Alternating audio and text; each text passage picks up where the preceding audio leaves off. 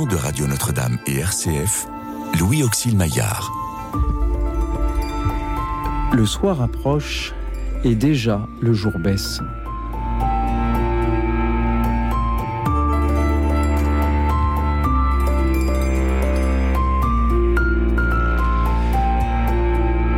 Bonsoir à toutes, bonsoir à tous, chers amis, chers auditeurs. La question qui vous est posée ce soir est la suivante.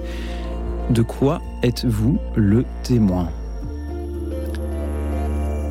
Vous pouvez y répondre en composant le 01 56 56 44 00, le 01 56 56 44 00 et vous vous demandez sans doute pourquoi cette étrange question. De quoi êtes-vous le témoin? C'est tout simplement parce que nous sommes au cœur de la semaine missionnaire mondiale dont nous allons parler ce soir et dont le thème est justement Vous serez mes témoins. Alors chers auditeurs, nous avons parlé il y a plusieurs semaines à l'occasion euh, du congrès Mission de la manière dont euh, vous parlez de votre foi autour de vous. Ce soir, je vous propose plutôt de parler de la manière dont vous en témoignez par vos actes et de nous dire donc si c'est de votre foi vous témoignez et de quelle manière. Et pour vous écouter et vous répondre, bien sûr, ce soir, j'ai la joie de recevoir Corentin Dugas, responsable national animation des œuvres pontificales missionnaires. Bonsoir Corentin.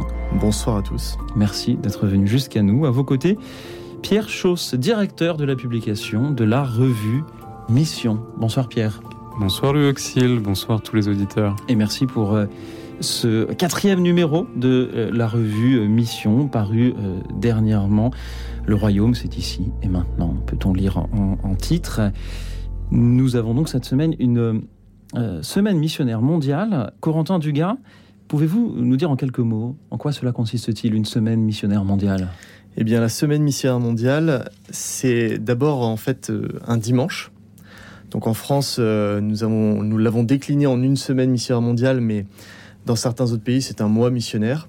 Mais euh, c'est surtout l'idée de mettre en lumière le dimanche mondial des missions, qui est un dimanche dont la quête est impérée pour les œuvres pontificales missionnaires, qui est l'œuvre du Saint-Père qui finance toutes les œuvres de mission euh, sur, les, terres de première évangélisation, donc en Afrique, en Asie, en Amérique du Sud, majoritairement. Et donc l'idée pendant cette semaine-là, c'est euh, de sensibiliser les catholiques de France à la mission universelle de l'Église, au fait qu'il y a des, paroisses et des églises sœurs qui sont plus pauvres que les nôtres et qui ont besoin de notre aide, euh, et dont les prêtres sur place ont besoin de notre aide pour euh, annoncer l'Évangile, et, partager la bonne nouvelle du Christ. Et c'est justement ce à quoi se consacrent les œuvres pontificales missionnaires Tout à fait. En fait, depuis la création des œuvres pontificales missionnaires en 1922, euh, nous avons euh, la mission de récolter de l'argent et de faire prier euh, les baptisés du monde entier pour que l'évangile se répande, pour faciliter cette expansion. Donc tout simplement, les prêtres qui sont en mission, ou les religieux, religieuses, ou même des laïcs, font remonter à Rome des besoins. Ça peut être construire un séminaire, une église, euh, ça peut être aussi euh, de temps en temps une école, un orphelinat, enfin tout ce qui peut permettre de mettre la charité en acte et d'annoncer l'évangile. Donc ça, on le fait depuis 100 ans, puisque c'est le moment où ont été créées officiellement les œuvres pontificales missionnaires. Mais euh, ces œuvres sont issues d'une première œuvre qui était née en 1822 et dont nous fêtons le bicentenaire, qui avait été créée par la bienheureuse Pauline Jaricot. Comment fait-on pour vous soutenir, pour vous aider, pour participer à cette semaine missionnaire mondiale? Eh bien, la première chose, c'est que c'est un dimanche de prière et d'offrande. Donc, la première chose, c'est la prière. D'encourager euh, tous les auditeurs qui nous écoutent en ce moment à, prier pour les missionnaires. Ça a un réel impact. Euh, quand on euh, regarde les patrons de la mission, il y a Sainte Thérèse de Lisieux, Saint François Xavier, et puis la mère des missions, la bienheureuse Pauline Jaricot. Et il y en a qu'un seul qui est parti à l'étranger. Et pourtant. Pauline Jaricot et Thérèse n'en sont pas moins missionnaires. Donc, euh, la première chose, c'est de prier pour nous, pour les missionnaires, pour que l'évangile se répande. Et puis, la deuxième chose, c'est de participer à la quête ce week-end, comme tous les dimanches, euh, à la messe. Et puis, on a aussi un certain nombre d'autres actions. J'invite les, les auditeurs à regarder sur notre site internet, tout simplement, opm-france.org. Merci beaucoup, euh, Corentin Dugard. On va pouvoir en parler euh, tout au long de, cette euh, soirée. Pierre Chauss, pourquoi est-ce important aussi pour vous, en tant que directeur de publication de la revue Mission, d'avoir une semaine chaque année qui se dit Semaine missionnaire mondiale? Corentin l'a très bien dit, c'est un moment où l'Église se rappelle quel est le commandement du Christ d'aller par toutes les nations faire des disciples. On croit souvent que Jésus est venu sur terre pour nous dire d'être gentils les uns avec les autres, de s'aimer. C'est tout à fait vrai. Il est mort aussi pour nous, pour nous sauver du péché. Mais il nous a dit, bah, cette bonne nouvelle, vous la gardez pas pour vous. hein. Vous allez partout, dans toutes les nations. Donc ça, c'est le travail de Corentin et, de, et des OPM, d'aller à Gentes, dans les pays de première évangélisation, mais aussi en France, là où on est, chacun dans, dans, euh, dans nos familles, dans nos lieux de travail, dans nos paroisses, transformer notre mentalité pour ne pas être simplement des gens qui consomment le Christ dans les paroisses, qu'on consomme le sacrement, on consomme les enseignements, mais aussi d'être des émetteurs euh, et de, partager cette bonne nouvelle. C'est bien de se le rappeler euh, tous ensemble. Alors il y a plein d'initiatives aujourd'hui. La revue Mission essaye de les recenser. Il y a aussi le congrès Mission qui avait lieu il y a peu de temps. Voilà, donc c'est réjouissant de voir que peut-être que l'Église aujourd'hui a, plus à, cœur de, de redevenir missionnaire qu'il y a quelques années. Vous avez euh, ou a été choisi euh, comme thème pour euh, cette semaine missionnaire mondiale. Vous serez mes témoins, un extrait de, du livre des Actes des Apôtres au chapitre 1. Il ne vous appartient pas de connaître les temps et les moments que le Père a fixés de sa propre autorité, mais vous allez recevoir une force. Quand le Saint-Esprit viendra sur vous, vous serez alors mes témoins à Jérusalem, dans toute la Judée et la Samarie, et jusqu'aux extrémités de la terre. Qu'est-ce que cela signifie, être ses témoins? Corentin Dugas Eh bien, témoigner du Christ, c'est tout simplement, euh, et d'ailleurs euh, dans le dernier euh, volume de Mission, Monsieur Macaire le rappelle, c'est tout simplement dire le kérigme, annoncer que, que le Seigneur est mort et ressuscité pour nous, pour nous sauver, pour nous libérer, pour nous rendre vivants, comme le dit Saint Irénée. La gloire de Dieu, c'est l'homme vivant. Donc ça commence déjà par cela.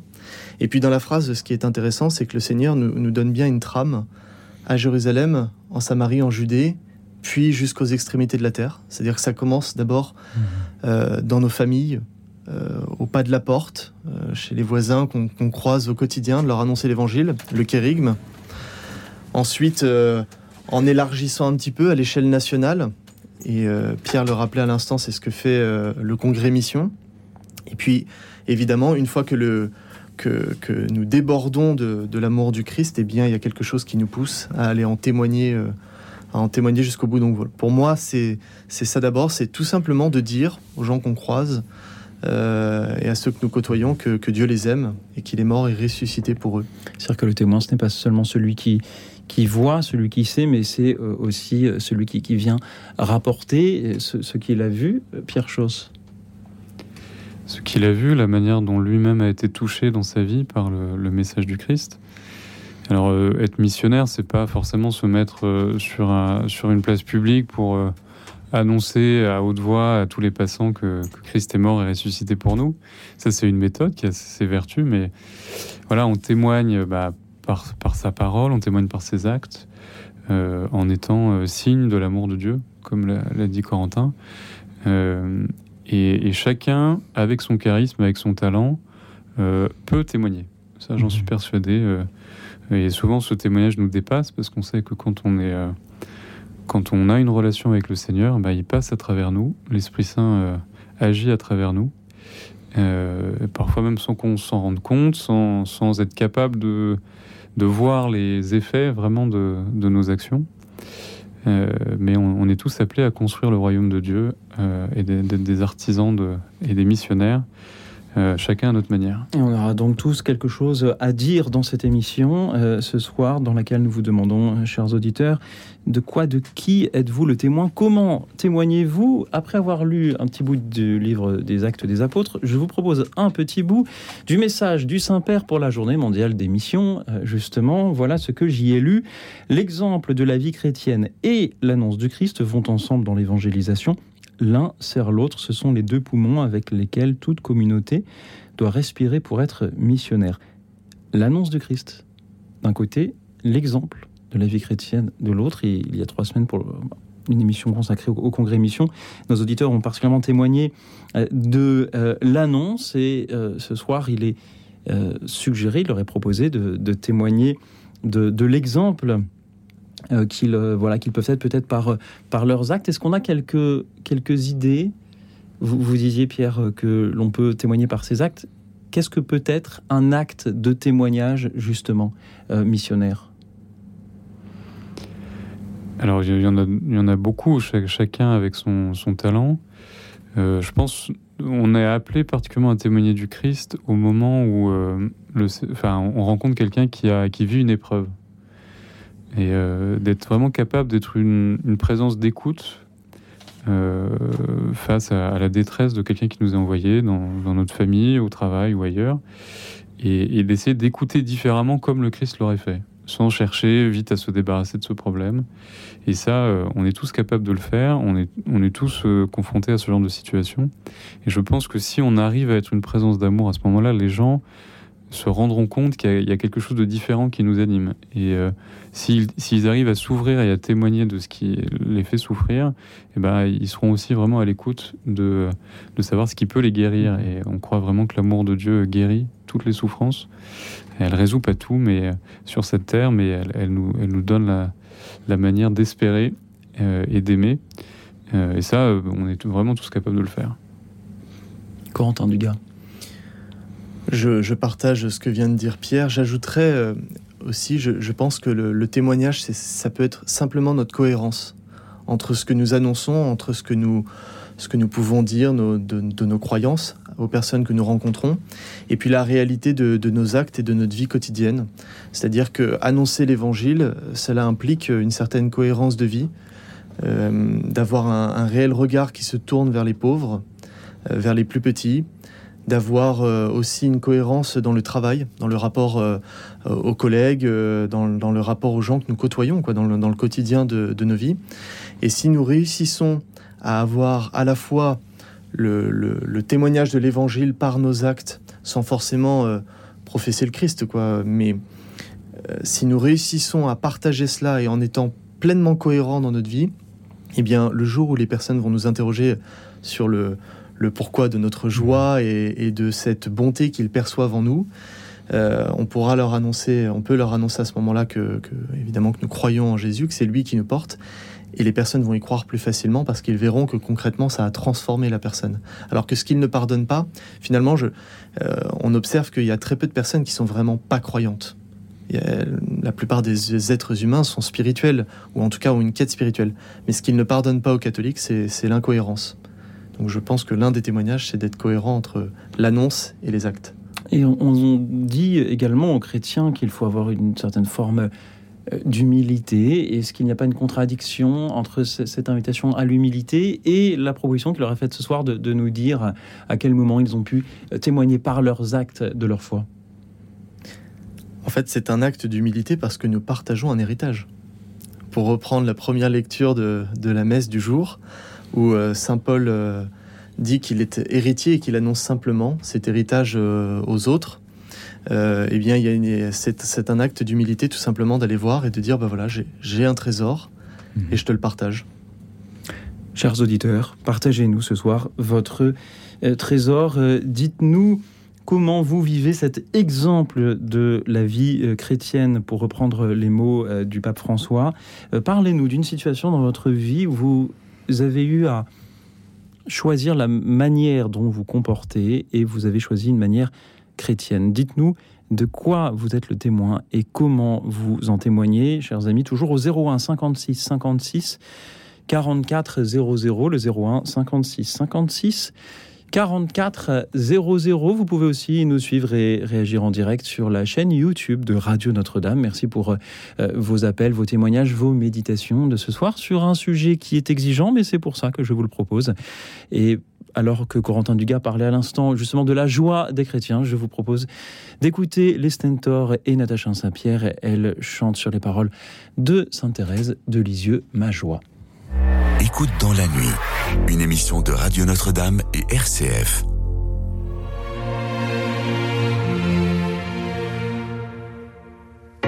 Il y a des hommes sur la terre cherchent en vain le bonheur. Mais pour moi, c'est tout le contraire. La joie se trouve dans mon cœur. Cette fleur n'est pas éphémère. Je la possède sans retour. Comme une rose printanière, elle me sourit chaque jour. Vraiment, je suis pas trop heureuse. Je fais toujours ma volonté. Pourrais-je n'être pas joyeuse et ne pas montrer ma gaieté Ma joie, c'est d'aimer la souffrance. Je souris en versant des pleurs. J'accepte avec reconnaissance les épines et les souffleurs.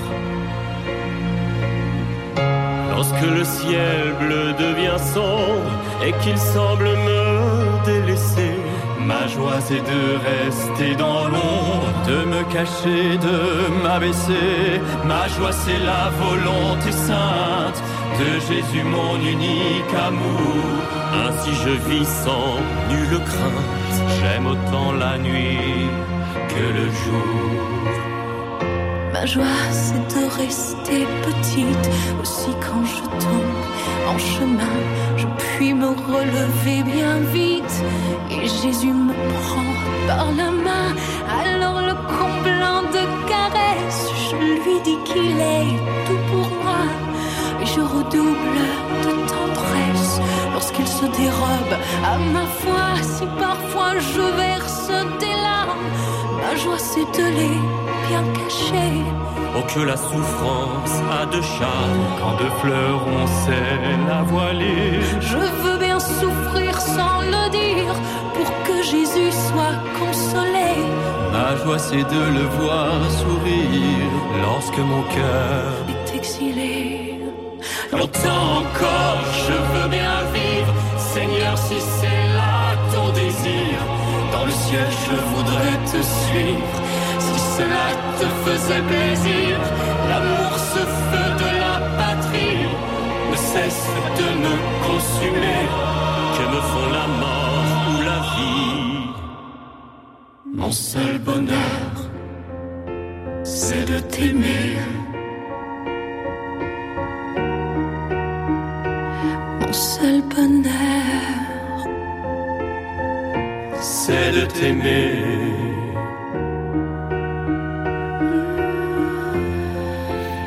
Et vous pouvez aussi, chers auditeurs, témoigner d'une joie, une joie euh, simple et communicative qui est pour vous justement le témoignage de votre foi, puisque c'est le thème de ce soir. Parlez-nous de la manière dont vous témoignez par vos actes de euh, votre foi. Dites-nous euh, de quoi vous témoignez, comment vous euh, témoignez, chers amis, toujours au 01 56 56 44 00. C'est un thème un peu exigeant, je le sais, je le vois, puisque il y a de la place au standard, donc n'hésitez pas à nous appeler, à réagir aussi sur la chaîne YouTube de Radio Notre-Dame. Nous sommes toujours avec Corentin Dugas des œuvres pontificales missionnaires et Pierre Chausse de la revue Mission, et avec Paul qui nous appelle Danière. Bonsoir Paul.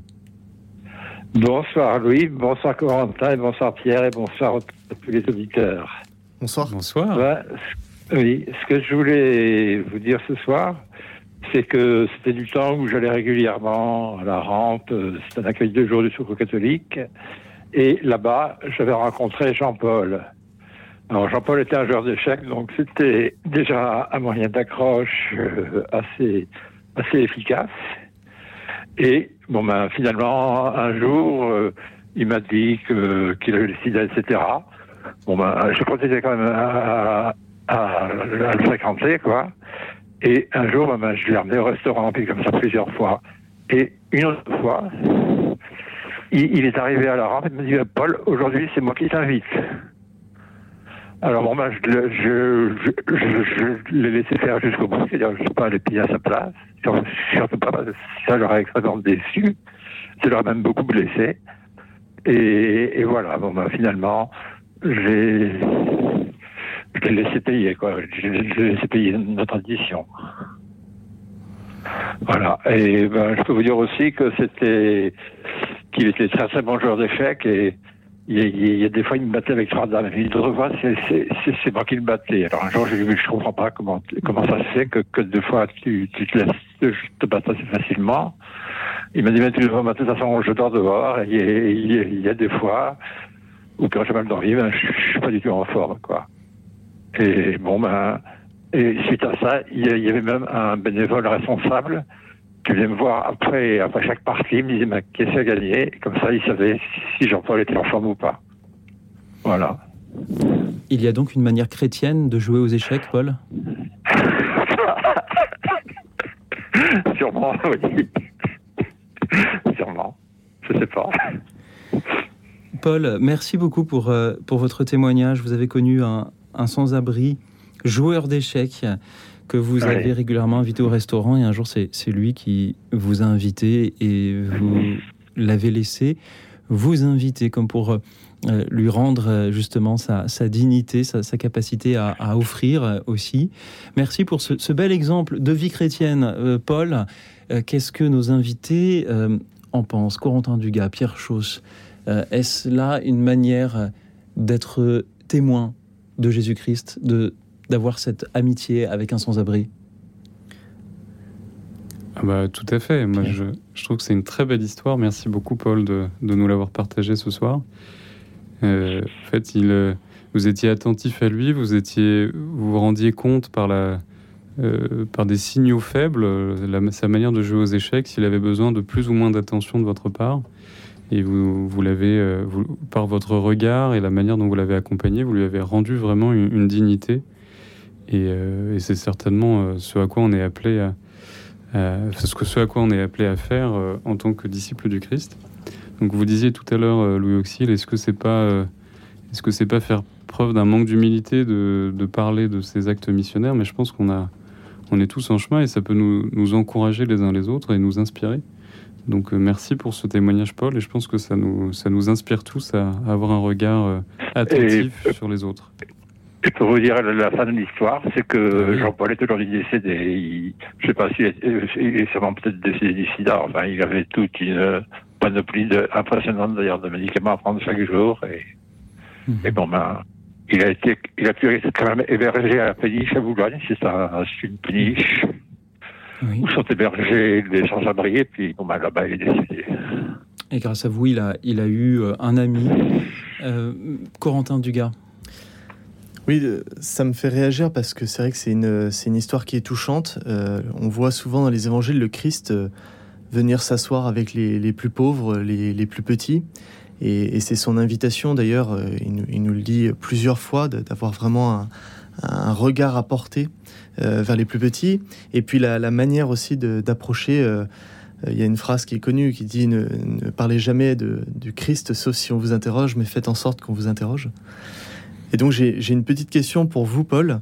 C'est qu'à la suite de, de, toutes ces, de toutes ces belles histoires, est-ce que vous avez eu l'occasion d'échanger avec, euh, avec cet homme sur le, sur le Christ, sur la vie après la mort, sur Dieu? Ah, Non, non, non, non, j'ai pas eu l'occasion. Mais je pense que il n'allait pas au centre catholique pour rien, quoi. Et puis, comment dire, euh, non, j'ai jamais échangé avec lui, mais de toute façon, j'aurais été prêt à répondre à toutes ces interrogations. Merci, Paul. Je vous prie.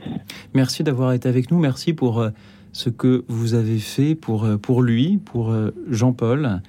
Et Merci euh, d'amener aussi autant de, questions avec, euh, avec votre témoignage. Je rebondis sur euh, Corentin, ce que vous disiez. À quel moment on passe de l'exemple de la vie chrétienne, pour reprendre encore les mots du pape François, à l'annonce du Christ. Est-ce que l'on peut se contenter de l'exemple de la vie chrétienne sans que jamais ceux qui nous voient ne sachent d'où vient cet exemple? Alors bien sûr, c'est toujours un peu délicat parce que dans, le cas de Paul, je comprends euh, que ce soit pas toujours évident de, passer euh, entre guillemets à, l'action quand on, si on peut employer cette expression-là. Euh, maintenant, ce qui, est, ce qui est intéressant d'avoir en tête, c'est que on a un héritage à partager qu'on a reçu et personnellement, je n'ai rien demandé pour recevoir cet héritage-là. Je l'ai reçu gratuitement. Et donc, évidemment, quand on a une démarche de charité et et, d'accompagnement si on voit que, que la personne est, ouverte et que et qu'il y a il y a une ouverture entre guillemets à la, mhm. discussion, eh bien je crois qu'il ne faut pas hésiter à, poser les questions parce que la réalité, c'est que la vie spirituelle fait partie des choses. la, vie après la mort, par exemple, euh, quand on est malade, c'est des choses qui forcément euh, nous traversent l'esprit. Et donc, c'est bien peut-être de commencer sous la forme d'interrogation. Euh, voilà, pour donner quelques éléments aux auditeurs, là, la mission, ça peut commencer comme ça. est-ce que, est-ce que tu as peur de la mort? Est-ce que tu y penses? Et puis, quel est ton rapport à la maladie, etc. Et avec cela, on peut facilement ensuite arriver euh, à la question de Dieu. Mhm. Pierre Chausse. Oui, ce genre de questions, on peut les poser quand on a vraiment déjà un rapport d'intimité avec la personne. Donc on, on, est appelé à faire du bien autour de nous gratuitement. Parfois la question ne peut jamais se poser ou parfois on est aussi en lien avec des gens qui sont blessés et que l'idée de Dieu ou l'idée d'Église euh, tout de suite provoque une résistance voilà, je pense qu'on ne, fait pas du bien pour, évangéliser, mais c'est le même mouvement. Euh, et effectivement, poser des questions et être ouvert à, la réponse de l'autre, euh, sachant que bah, dans ces cas-là, il faut prier l'Esprit Saint. Hein. C'est lui qui doit parler à travers nous. Et puis on n'est que, est que les ouvriers et la moisson ne nous appartient pas. Donc il faut ne faut pas se complexer si on n'a pas l'impression que les choses euh, changent beaucoup dans la vie des gens. Il y a toujours, euh, il y a toujours une part de Dieu qui passe, euh, parce que comme le disait Corentin, ces questions spirituelles, elles, habitent le cœur de tout homme et de toute femme. Et, parfois, en fait, on se restreint. On n'ose pas en parler et les gens eux-mêmes sont assez soulagés de trouver quelqu'un qui, qui ose aborder avec elle ce genre de questions. Mhm. Donc on a, on a, j'ai rarement eu le, l'expérience de personnes qui sont blessées quand, quand, on leur, quand on aborde ces sujets. Ensuite, on peut voir assez vite si elles sont prêtes à, y entrer avec nous. Et si c'est pas avec nous, ben, on peut se dire que le Seigneur enverra une autre, une autre personne qui, euh, qui saura les toucher et qui saura les accompagner. Comment faire pour euh, passer de, l'exemple à l'annonce sans être euh, intrusif d'abord et, tout en respectant la personne et, en particulier sans instrumentaliser une situation de souffrance, de maladie, de difficulté dans, laquelle elle pourrait se trouver Eh bien, faut, je crois qu'il faut laisser, euh, faut, laisser le temps de créer une relation. C'est-à-dire qu'il ne faut pas euh, arriver, entre guillemets, et défoncer la porte. Je t'annonce le Christ. il faut créer une relation de confiance, une relation d'amitié gratuite, c'est ce que disait Pierre. ça, c'est très important de passer du temps gratuitement sans avoir derrière l'idée euh, euh, forcément d'évangéliser, mais vraiment d'avoir des moments euh, d'amitié, tout mhm. simplement. et puis ensuite, c'est dans la prière, et puis je crois qu'on sent assez bien les choses quand on peut passer à une autre, à une autre dimension dans les discussions. Et au fur et à mesure où on devient plus intime de la personne, en général, les gens vont s'ouvrir, vont raconter des choses un peu douloureuses de leur passé. Et c'est là que la question spirituelle peut, peut, venir, c'est-à-dire euh, la question de Dieu, parce qu'en plus, on n'annonce pas quelque chose. Euh, il faut pas aller sur l'ordre moral ou, quoi. C'est simplement de dire, mais tu sais, en fait, euh, je sais pas si tu as déjà pensé, mais Dieu, Dieu existe et, il t'aime. et il peut venir rompre ta solitude, il peut venir te consoler dans tes souffrances, dans tes inquiétudes. Voilà. Merci. Est-ce que l'on pourrait récapituler un peu pour nos auditeurs quels, peuvent être les lieux d'exemple de vie chrétienne, les lieux de, témoignage par, nos actes? Euh, existe-t-il des lieux qui n'en soient pas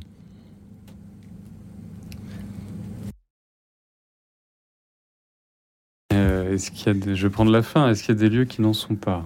Théoriquement, non. Mais l'important, c'est vraiment de respecter la liberté de chaque personne euh, et effectivement, il y a des, moments quand on sait qu'on n'a on pas la responsabilité dans la relation. Il faut, il faut, il faut respecter le, la personne, son entourage, et effectivement, euh, celles qui sont en situation de, de, dépendance ou de, souffrance et de détresse. Euh, il, faut, voilà, il faut vraiment essayer d'être prudent, c'est une vertu chrétienne. mais je pense que ce sont des situations qui sont assez rares. Et en fait, peut-être qu'il y a un bon critère pour se dire est-ce que je respecte la liberté de la personne qui est en face de moi? C'est tout simplement de, de parler de soi et de témoigner de la manière dont nous on vit les choses et dont la, manière dont Dieu a agi dans nos vies. Parce que ça, si on a une, relation de confiance, tout le monde est prêt à entendre. Euh, moi, il m'est arrivé ça, ça m'a aidé moi, ça m'a aidé à dépasser telle épreuve, et, voilà. Ensuite, la personne s'en inspire si elle le souhaite ou pas. Euh, on est toujours intéressé par des belles histoires. Ça peut être euh, des gens d'autres religions, enfin des, choses qui, qui, transforment la vie et qui nous rend meilleurs. Ça nous réunit tous. Et, et donc, bah, si c'est le cas si ça nous est arrivé à nous grâce, à, grâce au Christ, grâce à la foi chrétienne, euh, on, peut en témoigner sans, sans avoir peur de, heurter les autres. Et nos auditeurs n'ont pas peur de heurter les autres puisqu'ils vont justement euh, ce soir en témoigner. Je rappelle la question pour ceux qui nous rejoignent. De quoi êtes-vous le témoin? Il y a quelques semaines, à l'occasion du congrès Mission, nous vous avions demandé comment parlez-vous de votre foi. Ce soir, nous vous demandons comment vivez-vous votre foi et en témoignez-vous non pas par vos paroles, mais par vos actes. Et vous y répondez à cette question au 01 56 56 44 00, le 01 56 56 44 00. Je vous propose d'accueillir Pierre-Étienne. Bonsoir Pierre-Étienne. Oui, bonsoir Louis Auxil. Merci d'être avec nous, Pierre-Étienne.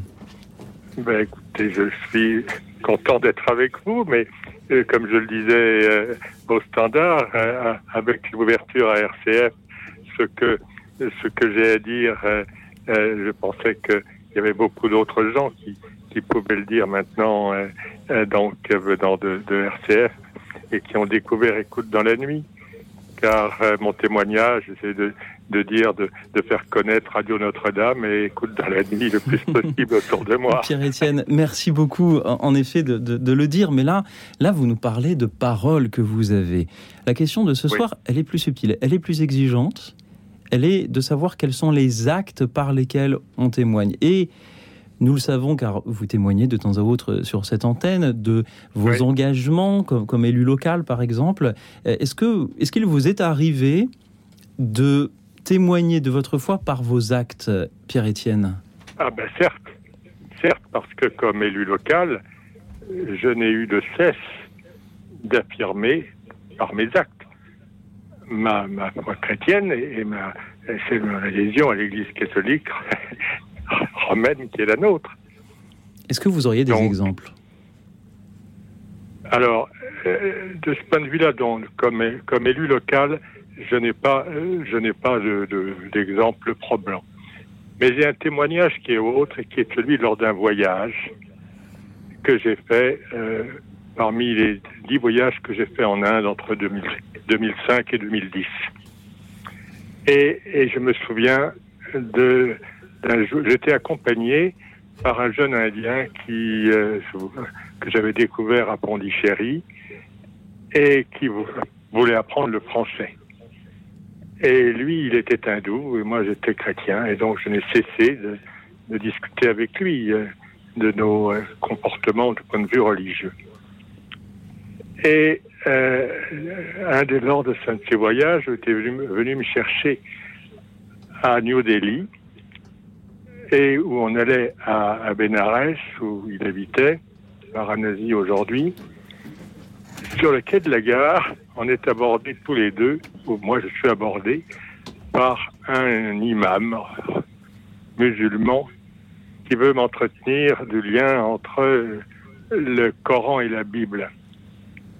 Et euh, il est surpris que je lui dise que je veux bien discuter avec lui en anglais lui était sud-africain, c'est un musulman. Et euh, je lui dis d'ailleurs que y a, euh, devant mon ami, jeune ami indien, que, Gandhi avait longuement vécu en Afrique du Sud. Donc, il y avait à travers le monde une, comment dire, une, pas une communion, mais les, religions se trouvaient réunies à travers le monde différentes manières.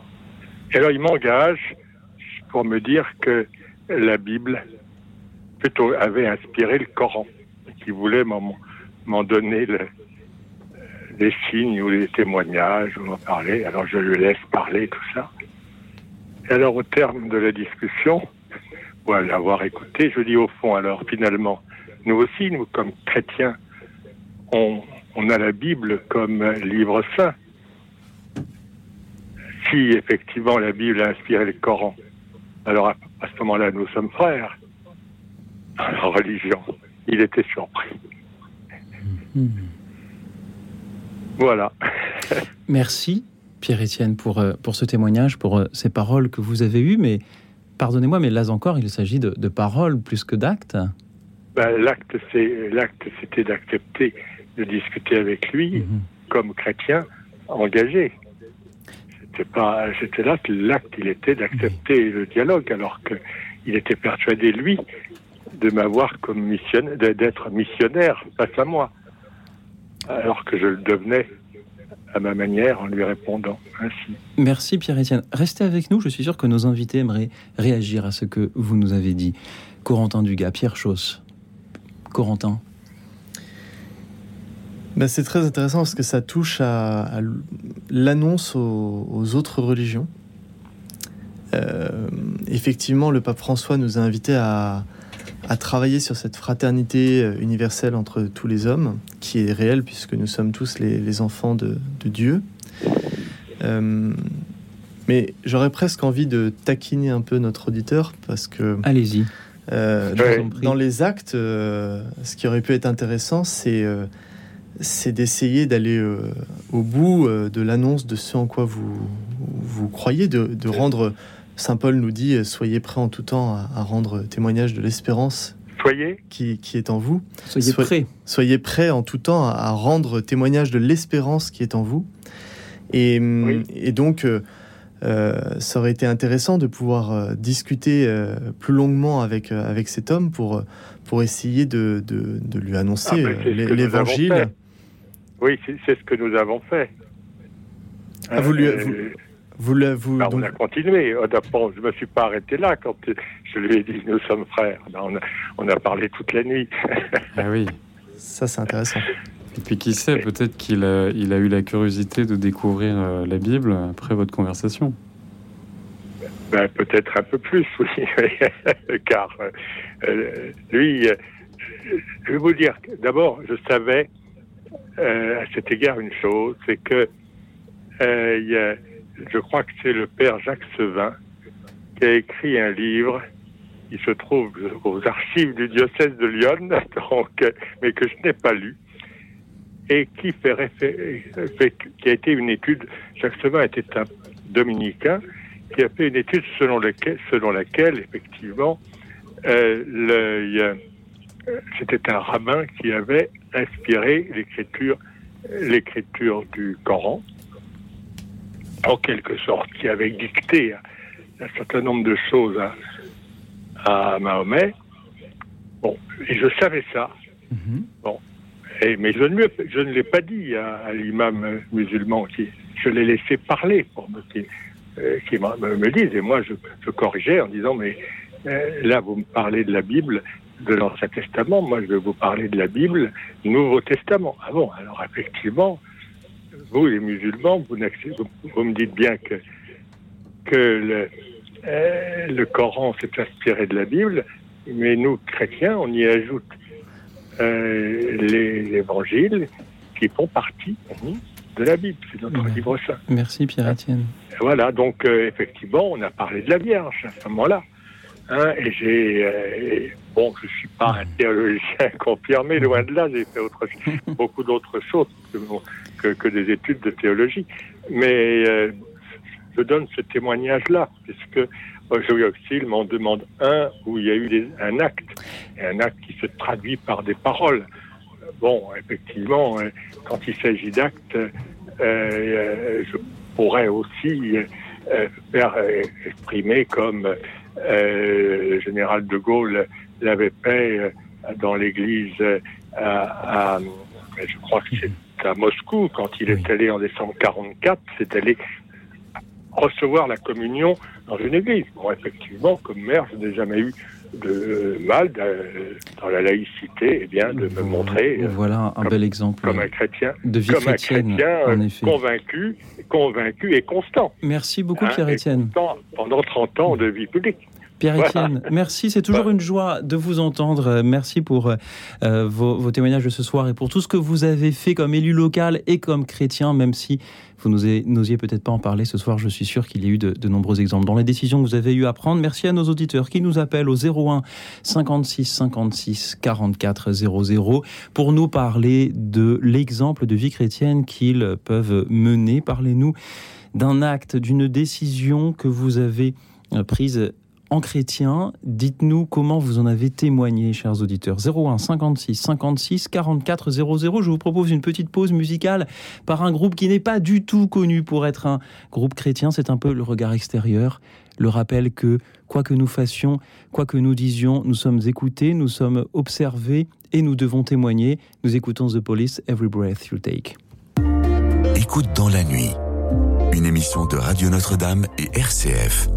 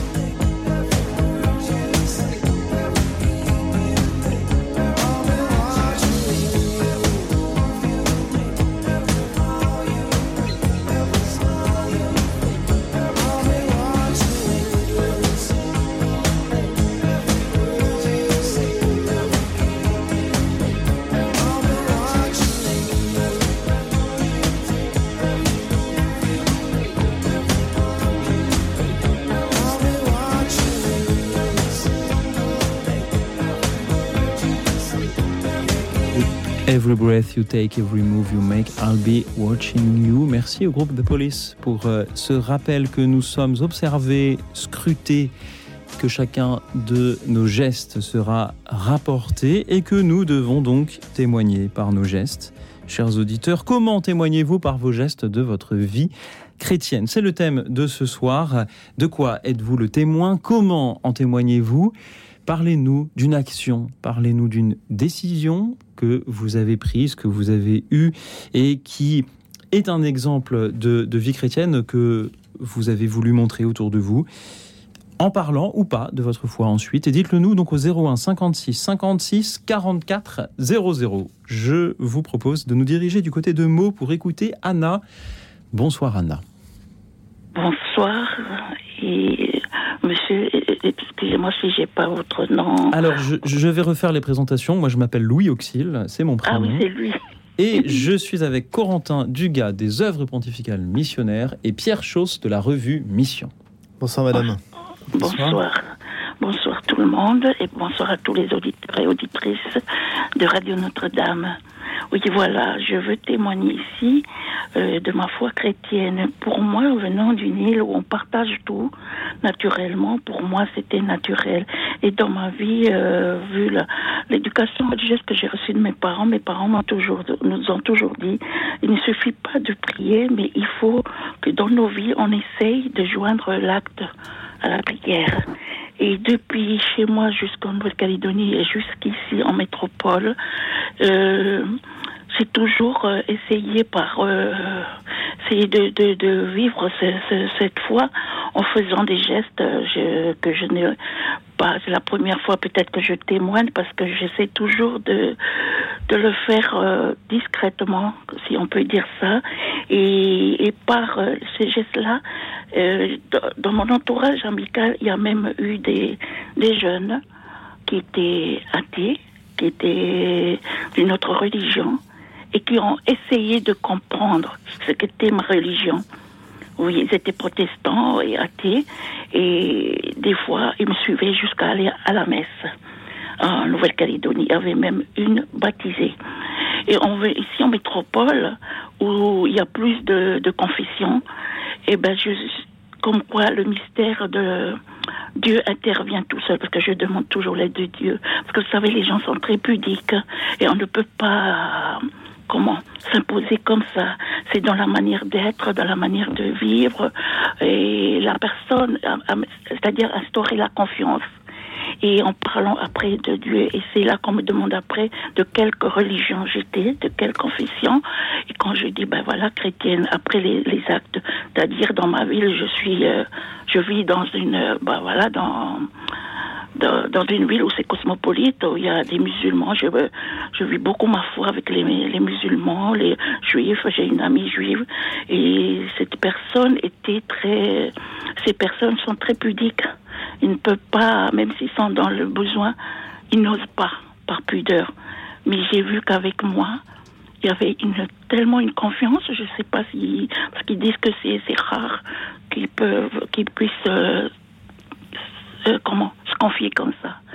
Et voilà, je ne peux pas vous dire, détailler tout ce que je peux faire, mais moi, je n'hésite pas. Que, que ça soit au niveau de la nourriture que je partage, que ça soit au niveau même d'aller euh, euh, écouter euh, leur euh, souffrance et puis essayer de faire des petits gestes, même traduire, même écrire des lettres parce que je, je comme j'écris bien, comme c'est j'ai travaillé dans tout ce qui est administratif, ben j'essaie de de corriger même les aider les enfants dans les devoirs. Voilà, des, des, des, des petits gestes parmi tant d'autres que j'essaie de vivre euh, euh, souvent dans ma dans ma ville comme ça, dans ma vie de chrétienne. Et c'est là qu'ils s'étonnent, ils disent ah mais vous avez les mêmes euh, les mêmes choses comme nous. Euh, par exemple, les musulmans, une femme musulmane m'a dit Ah, mais vous priez aussi comme nous. Ah, mais vous partagez, vous avez les mêmes. euh, Ben, nous aussi, on est très famille, on est très. On partage beaucoup. Ben, J'ai dit Ben, voilà, chez nous, les chrétiens aussi, que ça soit chrétien ou athée, il y a même des athées qui ont des comportements plus nobles.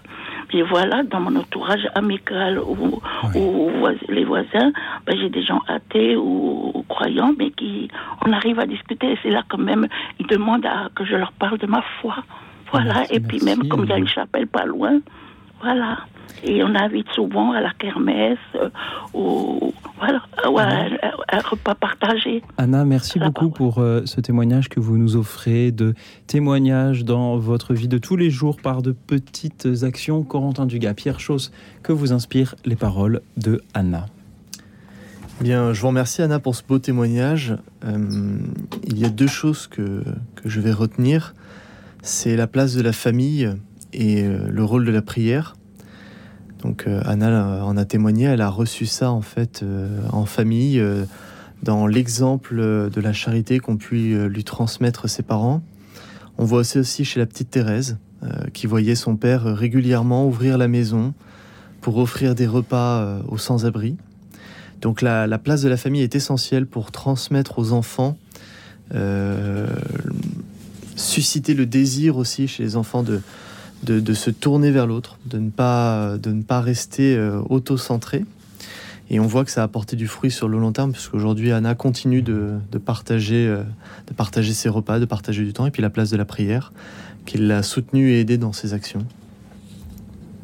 Merci Anna. Merci beaucoup Anna. Oui. Merci euh, d'avoir été avec nous. Merci à présent à Jean-Michel qui nous rejoint. Bonsoir Jean-Michel. Bonsoir à tous.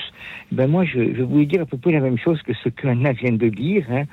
Euh, moi, j'ai cessé de me culpabiliser parce que mes enfants qui vivent à la maison avec moi ne vont plus à la messe. Je me disais avant, mais qu'est-ce que j'ai fait pour euh, compte, le témoignage, etc. Eh ben non. Mes enfants, ils me voient vivre tous les jours ma vie chrétienne comme je peux, bon, euh, autant que je peux. Il me voit prier, il me voit aller à la messe, il me voit tout ça. Eh ben, c'est déjà un témoignage. Je crois qu'il faut, il faut que, que chacun nous, témoignons par notre vie, simplement par notre vie. Et puis, bien sûr, euh, s'il y a des occasions de faire des choses extraordinaires ou, plus précises, euh, qu'on ne refuse pas, bien sûr, il n'y a pas de problème. Hein mais on n'est pas tous appelés à partir en mission dans les pays étrangers, etc. Mais partout là où nous sommes, par notre vie, nous portons témoignage. Voilà, tout simplement. Et bien entendu, nous sommes prêts à, répondre si, si un appel euh, si un appel nous est lancé, s'il y a un appel à une discussion, un truc comme ça, là, au contraire. Hein. Par exemple, là, ce soir, euh, je suis allé à une conférence à ma paroisse. Ben, je l'ai dit à mes enfants, je vais à la paroisse à une conférence, voilà. Sur, sur Angélico, c'était très intéressant. Et ben voilà. Euh, c'est comme ça, je suis allé à la paroisse. Voilà, donc euh, il faut, faut, faut rester, ce qui est essentiel, c'est de rester simple. Je crois, quand on cherche à témoigner, quand on cherche à, parler. Et je vous citerai, je terminerai par un très beau témoignage que j'ai déjà euh, dit d'ailleurs ici. Un jour, je m'adressais à un, euh, presque un ami, qui est, qui est plus ou moins marginal, qui vit dans mon quartier, et il me dit, priez, priez la mère de Dieu. C'est magnifique, ça. Hein. moi, je, ne lui ai jamais parlé de Dieu. Simplement, je lui disais bonjour en passant, comment allez-vous, etc. Et un jour, tout simplement, il m'a dit priez la mère de Dieu. Et j'ai dit mais oui, mais c'est essentiel, vous avez raison. Il faut prier la mère de Dieu, bien sûr. Comptez sur moi, je la prierai. Et je lui ai répondu priez-la pour moi aussi. Vous voyez, mais moi, je cherchais pas du tout à lui parler de Dieu, à ce brave homme. Je lui, je lui demandais comment il allait, tout ça. Et c'est lui qui m'a parlé de Dieu. Voilà. Je trouve que c'est magnifique, ça. Merci Jean-Michel. C'est extraordinaire. Et puis, l'émission Écoute dans la nuit, c'est un beau témoignage aussi. Vous êtes missionnaire, vous aussi. Hein. Vous savez, moi, je ne fais que, que, tendre le micro aux invités et aux auditeurs. Oui, mais vous le tendez. Vous le tendez, c'est essentiel. Merci de vous en être saisi, Jean-Michel.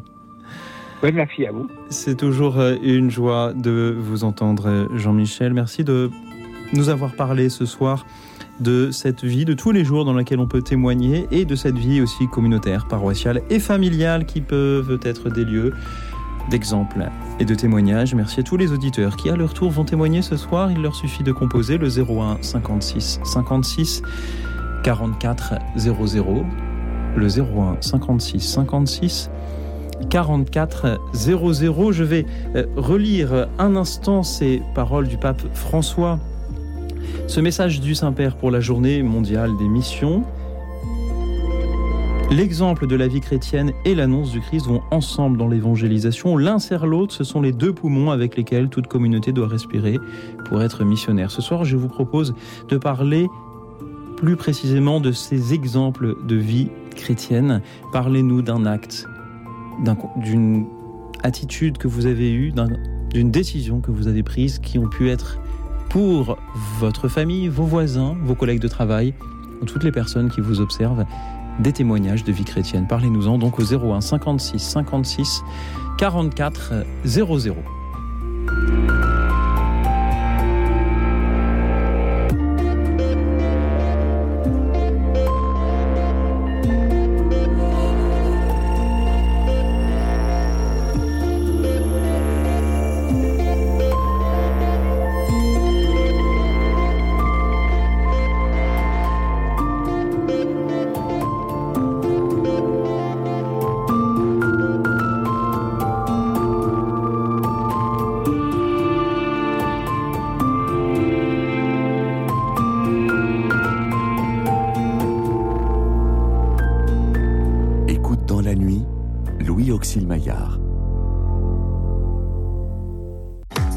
Notre-Dame, les auditeurs ont la parole. Ce que j'aime chez Radio Notre-Dame, c'est la jeunesse et la gaieté de cette radio. C'est un message qui vous dope, qui vous forme, qui vous envoie dans le monde. Pour soutenir Radio Notre-Dame, envoyez vos dons au 6 boulevard Edgar Quinet, Paris 14e ou rendez-vous sur www.radionotre-dame.com. Merci.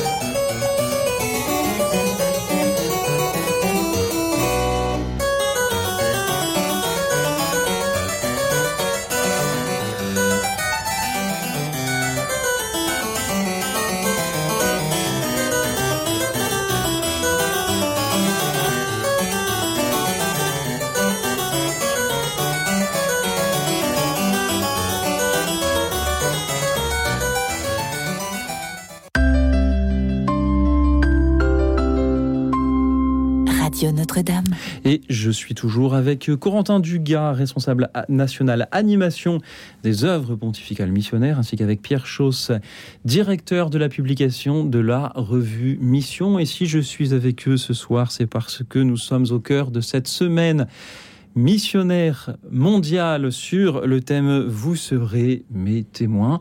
Pour en savoir plus sur euh, les œuvres pontificales missionnaires et cette semaine missionnaire mondiale, vous pouvez aller sur leur site internet opm france.org et vous pouvez bien sûr témoigner ce soir justement sur la manière dont vous êtes témoin, non pas forcément par la parole, mais ce soir, si vous le voulez bien, par vos actes, chers auditeurs. Parlez-nous d'une décision, d'un comportement que vous avez eu parce que vous êtes chrétien et qui a pu servir d'exemple à d'autres et qui fut pour vous une manière d'en témoigner. Parlez-nous-en en composant le 01 56 56 44 00. Je voudrais saluer René qui nous écoute depuis euh, La Rochelle et que nous ne parvenions pas à joindre.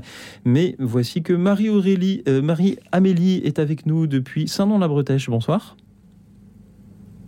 Bonsoir elle a, euh, elle a raccroché, mais on va, euh, on va la joindre de, nouveau dans un instant, le temps que je salue ceux qui euh, nous suivent en direct sur la chaîne YouTube de Radio Notre-Dame. Je salue Map G, Jean-Michel, Régine, Jacqueline, euh, Elisabeth, euh, la revue Mission qui nous suit sur, Ah. sur YouTube. Bah, On- on salut salue. Et je salue également euh, Patricia et vous tous. Merci pour euh, vos messages en direct tout au long de l'émission et vos encouragements. C'est toujours une joie de euh, vous lire et peut-être de euh, pouvoir euh, réagir. Et euh, nous avons bien Marie-Amélie, bonsoir. Oui, bonsoir. Est-ce que c'est, excusez-moi, j'ai un doute sur votre prénom. C'est bien Marie-Amélie Oui, c'est ça. Merci beaucoup Marie-Amélie d'être avec nous. Bonsoir à vous. Nous vous écoutons. Euh, moi, je voulais juste te dire que parfois, euh, dans, dans ce monde, être juste une, une- Pardon, être juste une? Alors, nous avons de nouveau euh, été coupés. Euh, malheureusement, la communication avec Saint-Nom-la-Bretèche est peut-être euh, difficile. Saint-Nom-la-Bretèche qui, euh, voilà, une petite ville au cœur de la forêt. Peut-être que les, les ondes radio ont du mal à, à aller jusque-là. Euh, ce soir, on va essayer euh, de la rappeler de nouveau.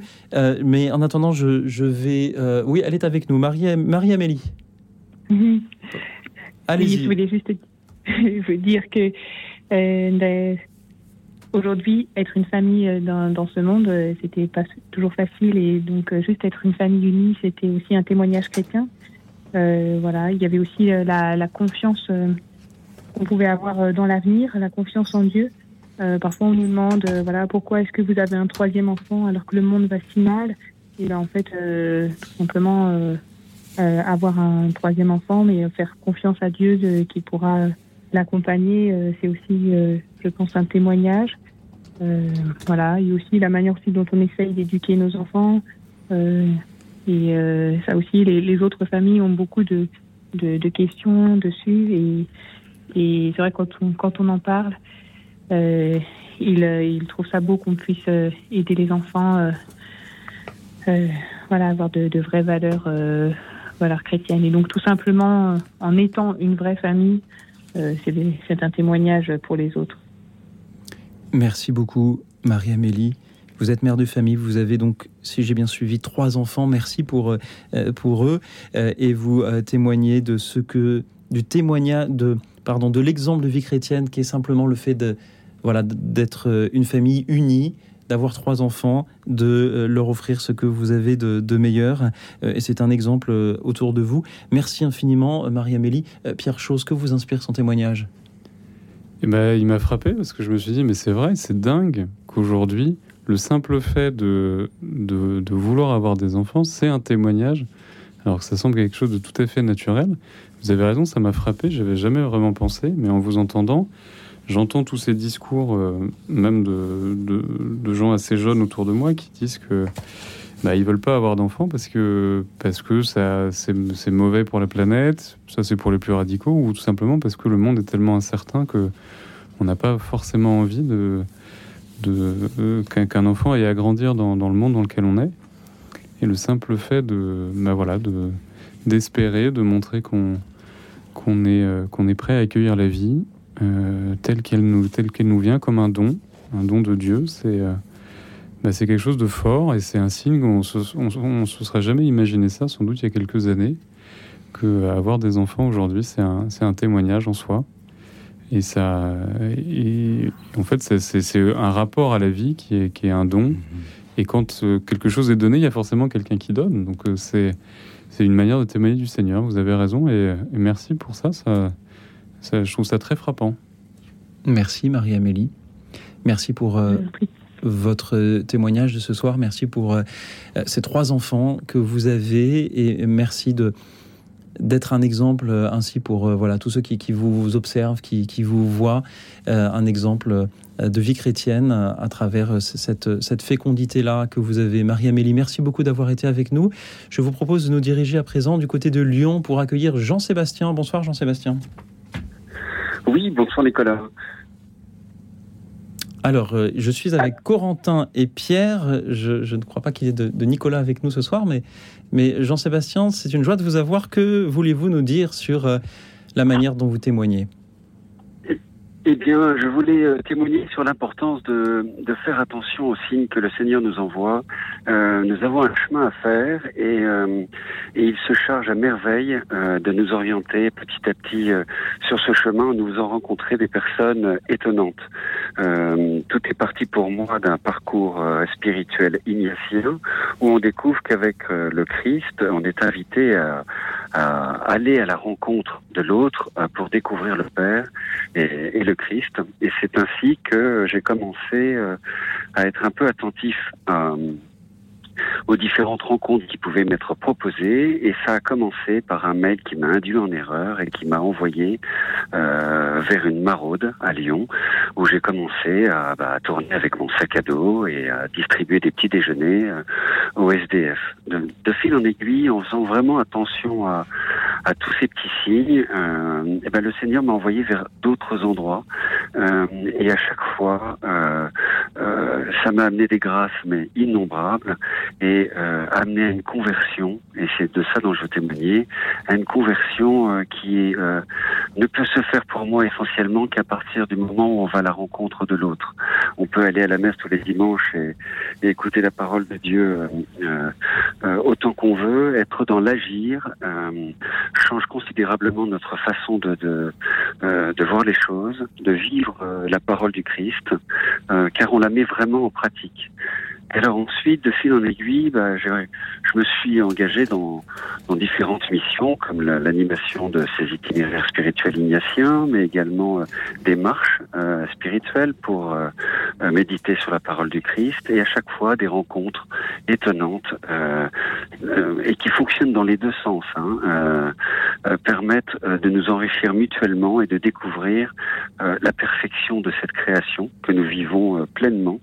Et à quel point le Père est vraiment présent dans l'autre. Euh, alors c'est aussi comme ça qu'un jour, euh, par le plus pur des hasards, en parlant avec mon propriétaire, euh, il m'a indiqué connaître le directeur de, de Simon de Sirène à Lyon. Alors je connaissais pas Simon de Sirène, et donc j'étais à la rencontre de cette association pour découvrir des personnes extraordinaires qui, qui m'enrichissent et que j'espère enrichir également, que j'emmène avec moi. Alors ce sont des personnes qui sont atteintes d'AVC, qui sont en fauteuil roulant, et je leur fais découvrir euh, des maraudes, où on fait des, rencontres tout à fait stupéfiantes.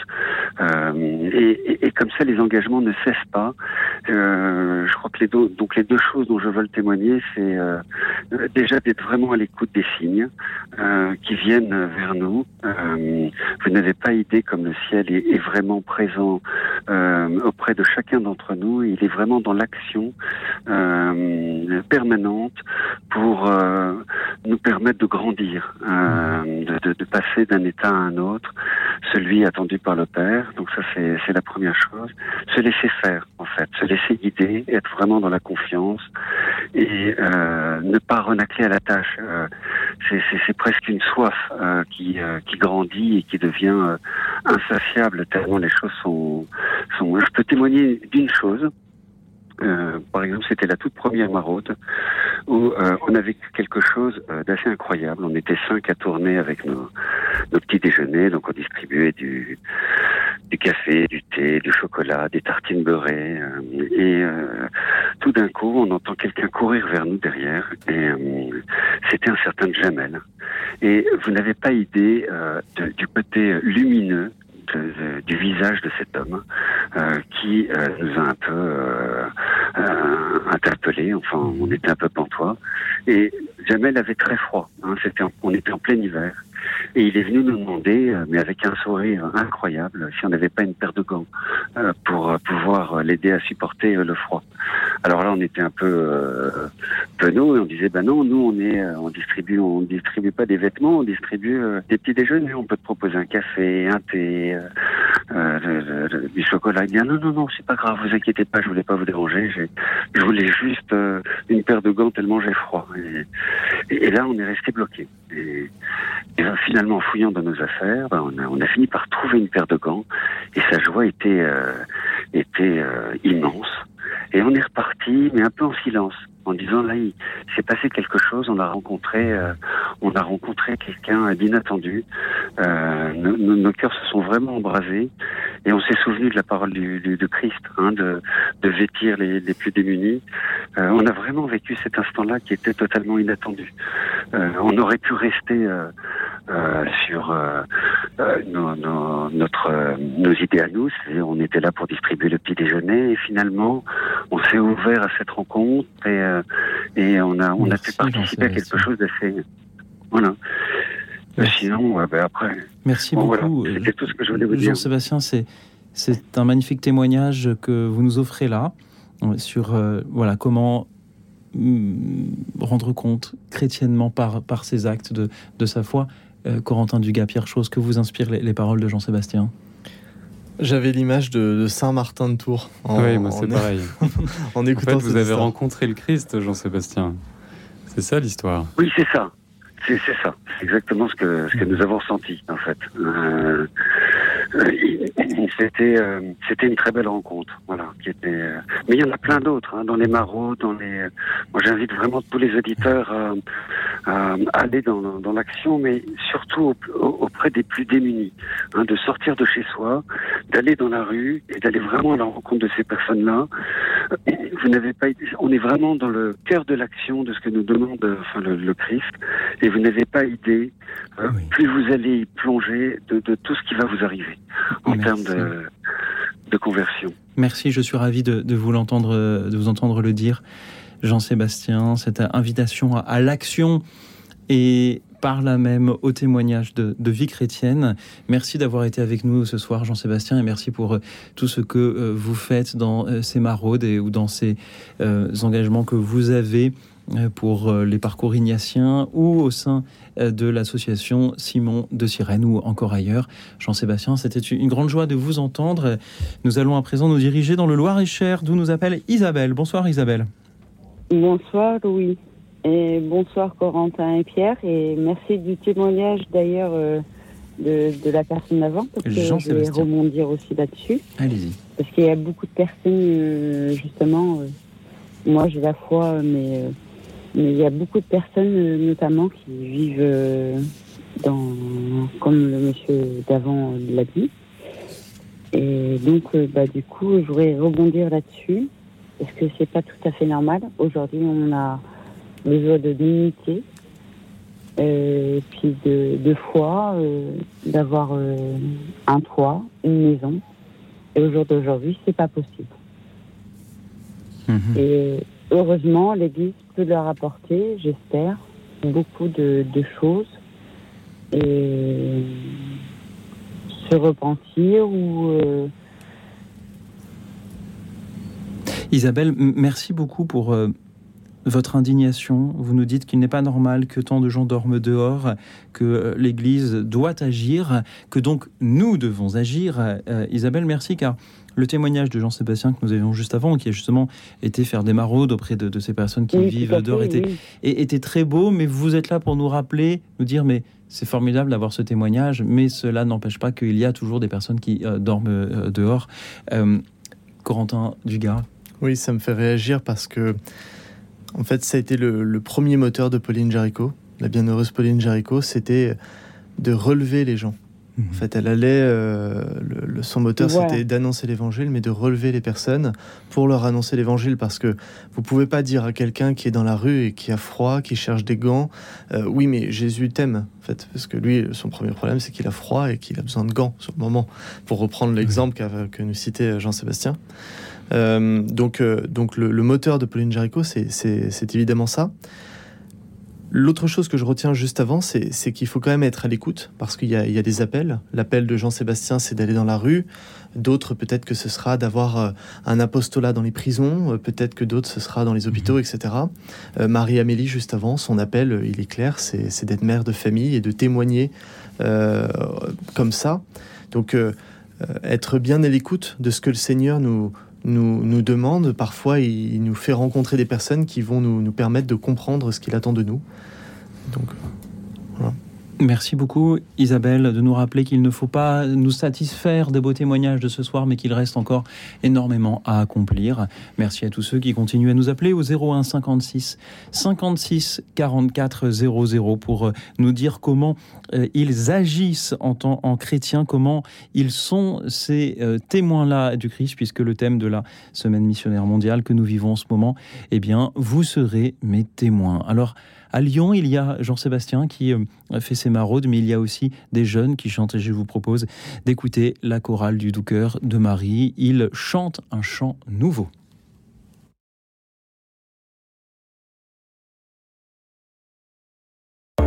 Une émission de RCF.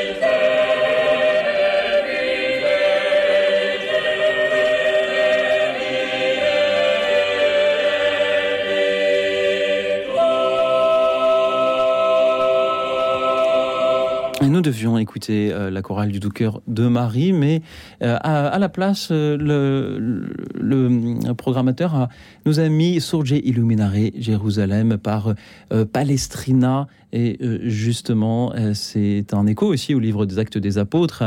Mais vous allez recevoir une force quand le Saint-Esprit viendra sur vous. Vous serez alors mes témoins à Jérusalem, dans toute la Judée et la Samarie, et jusqu'aux extrémités de la Terre, c'est précisément ce Vous serez mes témoins, le thème de cette semaine missionnaire mondiale.